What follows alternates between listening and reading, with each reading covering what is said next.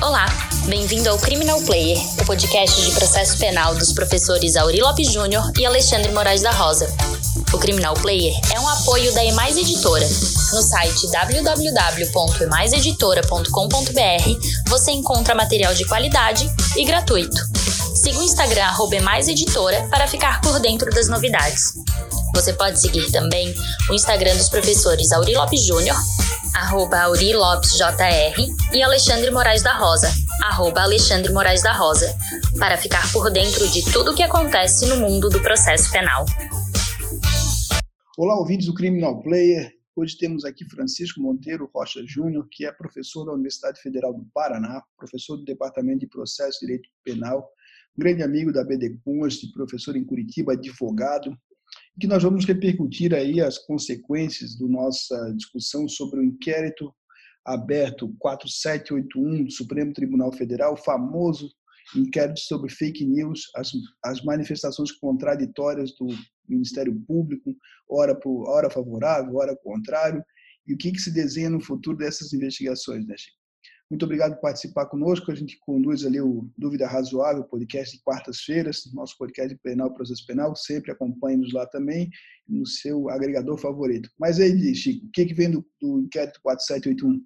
Olha, é, é difícil até começar a falar como é que pode ter alguma coisa assim tão fora do, do, do padrão, da legalidade, da, da constitucionalidade. É, acho importante pontuar que a, análise jurídica ela tem que estar tá para além de uma análise meramente política, né? porque muitas pessoas confundem que, poxa, então já que você criticava todos os desmandos, as ilegalidades, arbitrariedades da Lava Jato, significa então que agora a gente tem que aplaudir os desmandos e ilegalidades do inquérito da fake news porque ele pega o grupo contrário. Não. Esse é o grande ponto e talvez essa seja uma das um dos mecanismos, um dos mecanismos, uma das pontes que estejam faltando, né, Alexandre? A gente construir consensos e, e, os consensos poderiam muito bem girar em torno da, da legalidade, da, da constitucionalidade dos, dos, procedimentos. Tal qual a gente criticava a Lava Jato de forma super é, enfática, inclusive com os mesmos elementos, porque a Lava Jato era é, é, nula desde o seu nascedor, teve um problema de distribuição da Lava Jato. Até um dia a gente pode tratar disso, que foi um absurdo aquilo, né? É. a forma como foi distribuído o juiz universal, né? Mas ali o Supremo Tribunal Federal acabou enfrentando essa matéria e passando por cima, né? De, de, validando. Então ali a gente tinha quase um juiz universal, como falava o Cacai, se abastecesse no posto BR, você tinha competência por, por, por, por conexão, porque você abasteceu o seu carro uma vez no posto BR passou um cheque sem fundo no posto BR, você ia ser julgado pela vara de lavagem de Curitiba. Isso. Mas, e a nossa luta sempre foi por sustentar uma legalidade, independentemente de coloração partidária, e a gente está aí com essa, com essa questão que, gente, que eu e o Ori trabalhamos lá atrás, né, em 29 do, nós trabalhamos lá em 19 de 4 de 2019, um artigo dizendo que não cabia fazer isso porque a interpretação do regimento interno, que é anterior à Constituição, no limite que a gente pode perceber do artigo 43 e do parágrafo 1 do regimento, é nos crimes que aconteçam dentro das instalações do Supremo Tribunal Federal, sem nenhuma atribuição legal por força da carta, que se façam investigações de ofício dentro da, da própria instituição. Aliás, é, um, é uma situação fora da curva. Né? E como é que, como é que tu enfrentas essa, essa temática do ponto de vista jurídico, Chico? É, primeiro, o mais é, absurdo afronta ao, ao, princípio acusatório. A gente não precisa nem precisaria nem falar disso, né? Você pensar que a iniciativa da, da investigação, a iniciativa de quebra de sigilos, de buscas e apreensões é, do próprio Supremo Tribunal, julgada pelo próprio Supremo Tribunal, cuja execução é determinada pelo próprio Supremo Tribunal Federal. Então, um negócio extremamente é, complexo quando a gente pensa frente à luz do sistema acusatório. Claro que é, nós temos outras tantas ofensas, não canso de dizer isso, né? está num país em que nós temos prisão é, é, preventiva de ofício. Nós estamos num país em que o Ministério Público pede absolvição e mesmo assim o cidadão pode ser condenado. Então, é, é, é não é nada que fuja tanto essa lógica inquisitorial, só que quando isso é praticado pelo próprio Supremo Tribunal, que é o órgão encarregado da, da última interpretação da, da, da, Constituição, isso chama muito mais atenção do que aquele juiz lá do, do interior do, do Pará, do Mato Grosso, determinando uma prisão preventiva de ofício. Né? Isso, é, esse é um ponto. O, o segundo ponto que a gente pode trazer também é uma ofensa ao juiz natural. Porque, vamos lembrar, não houve um sorteio é, após a determinação da instauração desse inquérito através da, da portaria 69 de 14 de março de 2019 do, do presidente do Supremo Tribunal Federal, ou seja, é, é, foi encaminhado, foi, foi direcionado. Tudo aquilo que a gente explica sobre o que, que é o fundamento do, do juiz natural. Para que, que serve o juiz natural? O juiz natural serve para a gente não ter perseguição e serve para a gente não ter favoritismo. Para isso que serve o juiz natural. Por isso que a gente tem um juiz anterior, né, é, que é determinado segundo as regras de distribuição judiciária. Se é uma, um juiz único na vara, vai ser aquele juiz. Na comarca, vai ser aquele juiz. Se a gente está com uma comarca com cinco juízes, vai ser distribuído entre aqueles cinco juízes criminais. Se está no Supremo Tribunal Federal, que tem 11 ministros, é óbvio que tem que ser sorteado entre os 11 ministros. Isso é, é, é, é uma afronta. Né? E a lógica básica ali da, do regimento era, eh, são situações tópicas, não se pode essa abrangência, até porque qual seria de fato a importância disso? Seria colocar abaixo a Polícia Federal e, e todos os órgãos de investigação que hoje, hoje, hoje existem no nosso sistema. E a pergunta que se faz depois, tudo bem, o Supremo investiga, investiga, a procuradora anterior, a Raquel Dodge, se manifestou numa lógica acusatória, que seria legal que valesse para todos, né, sendo que não teria validade nenhuma o que foi aprovado. Na sequência, veio um parecer do atual procurador, o Aras, e diz que está tudo válido. Na sequência, agora ele vem e diz que não vale mais nada, ou seja, é um venire contra factum próprio, mas a questão que se que vem na sequência é feito feito concluso o material para o procurador-geral e se ele não denunciar, o que, que acontece? Aí eu já te antecipo o que, o que eu acho que vai acontecer, tá? Eu acredito que o Supremo Tribunal Federal vai fatiar e vai mandar para cada juiz competente uh, material apostando que os procuradores da República ou os procuradores, os promotores de justiça dos estados possam exercer ação penal em face do material coletado. E sabe que, o que, que é pior disso? Eu concordo que a tua hipótese é muito factível que haja esse fatiamento e distribuição e a propositura das ações penais, mas olhe, olhe como o mecanismo é, é complexo e como a gente tem que pensar sobre outros vértices. Também pode ser um inquérito, tem o parecer do, do Ministério Público lá para que vá, beleza.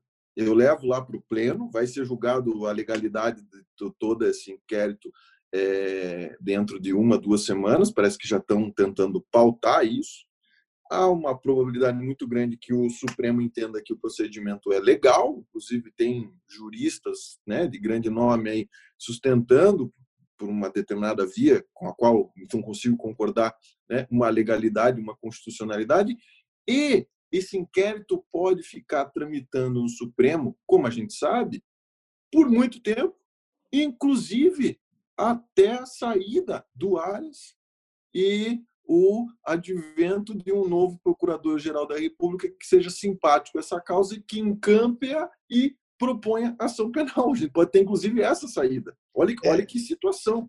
E a questão também passa pelo seguinte, porque como o Supremo deve reconhecer a constitucionalidade, a validade, todos as, os atributos vinculados de cima para baixo, a distribuição fragmentada para os seus procuradores vai dizer, ó, Aqui tudo é válido. A, a, a uhum. obtenção de prova, a busca e apreensão, tudo é válido. Agora faça o seu trabalho. Por quê?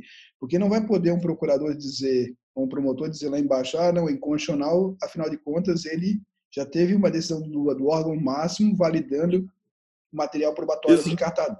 Então, olha só que coisa, Exato. Que, que coisa complexa, porque seria o último, o último, a última para subir, o advogado teria que fazer subir e já vem de cima para baixo. A interceptação vale, a busca e apreensão foi válida, a, o material. O que consta ali também é que viria, dentre essas pesquisas da Deep Web, da Dark Web, e o que eles fizeram em relação ao dito gabinete do ódio, viria muita coisa que justificaria, por assim dizer, uma ação enérgica do Estado como o Estado democrático de direito.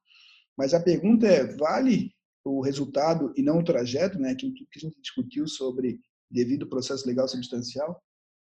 É, sempre a história dos fins justificam os meios, né? Entre os investigados desse inquérito aí, sei lá como é que a gente chama isso, né? De inquérito, de procedimento, de sei lá o quê, é, estão pessoas aí que, sem meias palavras, eu reputo assim extremamente, né?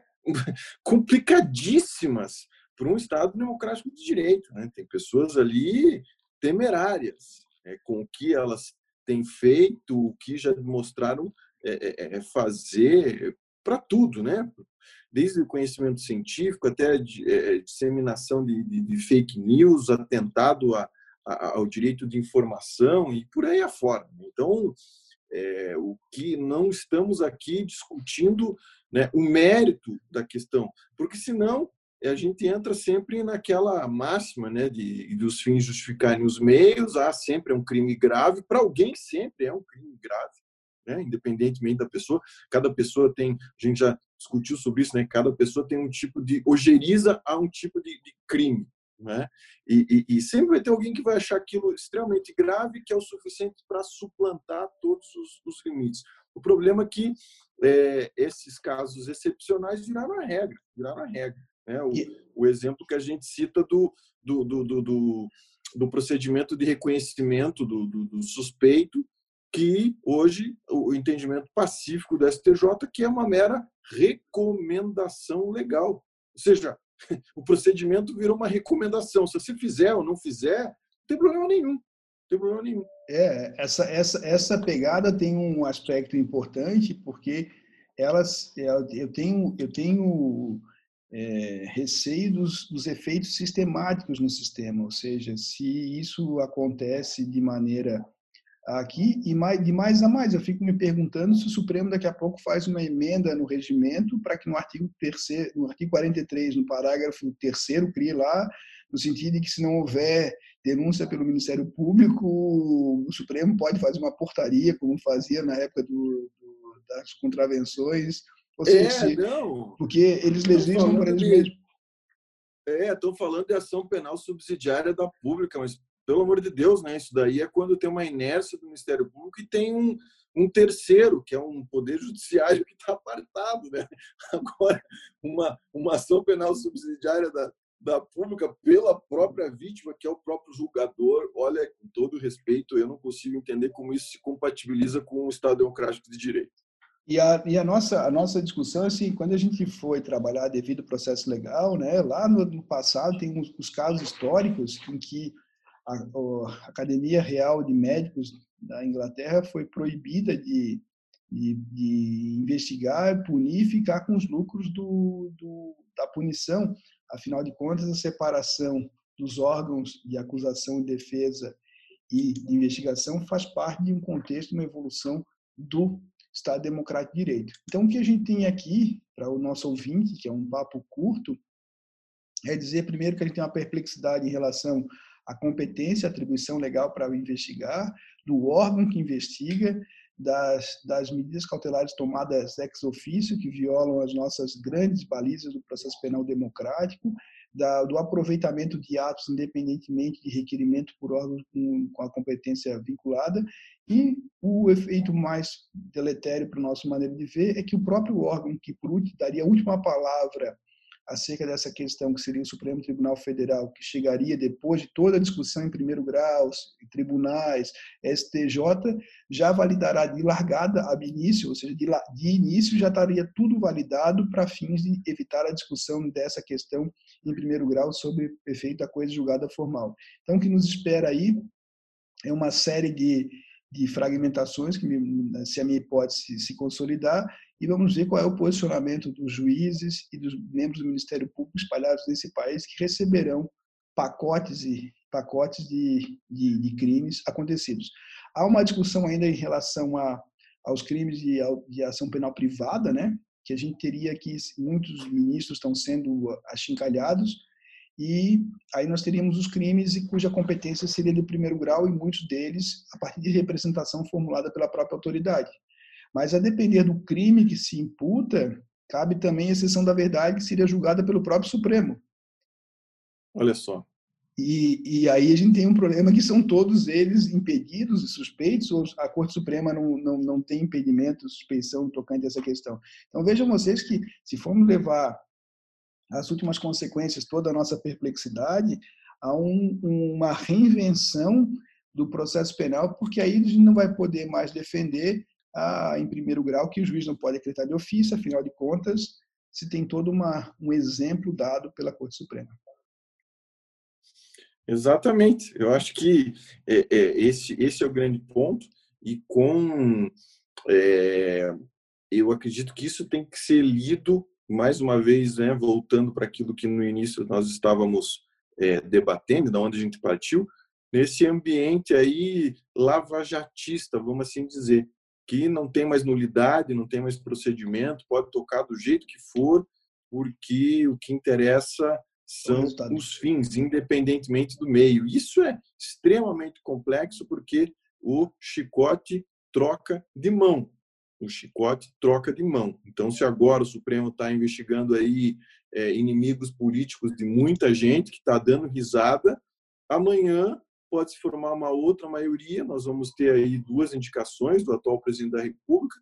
Pode se formar uma outra maioria. Nós podemos ter um outro inquérito instaurado da mesma forma, com as mesmas é, vicissitudes e que vai investigar aí os que estão dando risada agora, né?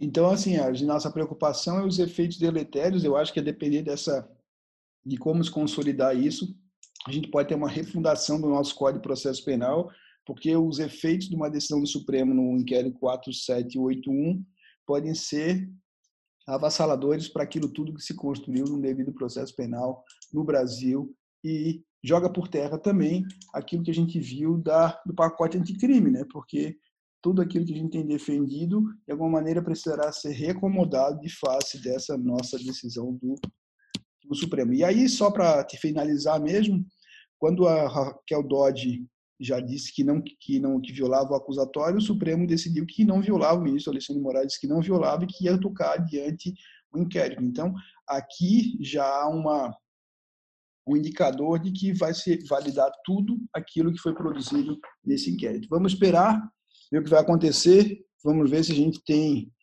se a gente está certo ou errado, mas o futuro é próximo, né, Chico? É isso aí. Então, beleza, obrigado aí pela, pelo é. convite, pela participação nesse super prestigiado aí podcast e fico à tua disposição. Mas quem quiser te encontrar, te encontra onde, Chico? Daí os teus, teus dados aí, teu, teu, tua rede social. É o Francisco Monteiro Rocha JR no final, que é o meu, meu Instagram, no, no Twitter é Chico M Rocha e é, pode me acompanhar também lá toda semana no, no nosso podcast Dúvida Razoável lá. Toda semana estamos batendo um papo. E a semana é com a Marina Cerqueira, né? Vamos lá, parceiro. É isso aí. Obrigadão. Obrigadão Valeu, pelo papo. Abração. Abração, parceiro. Eu que agradeço.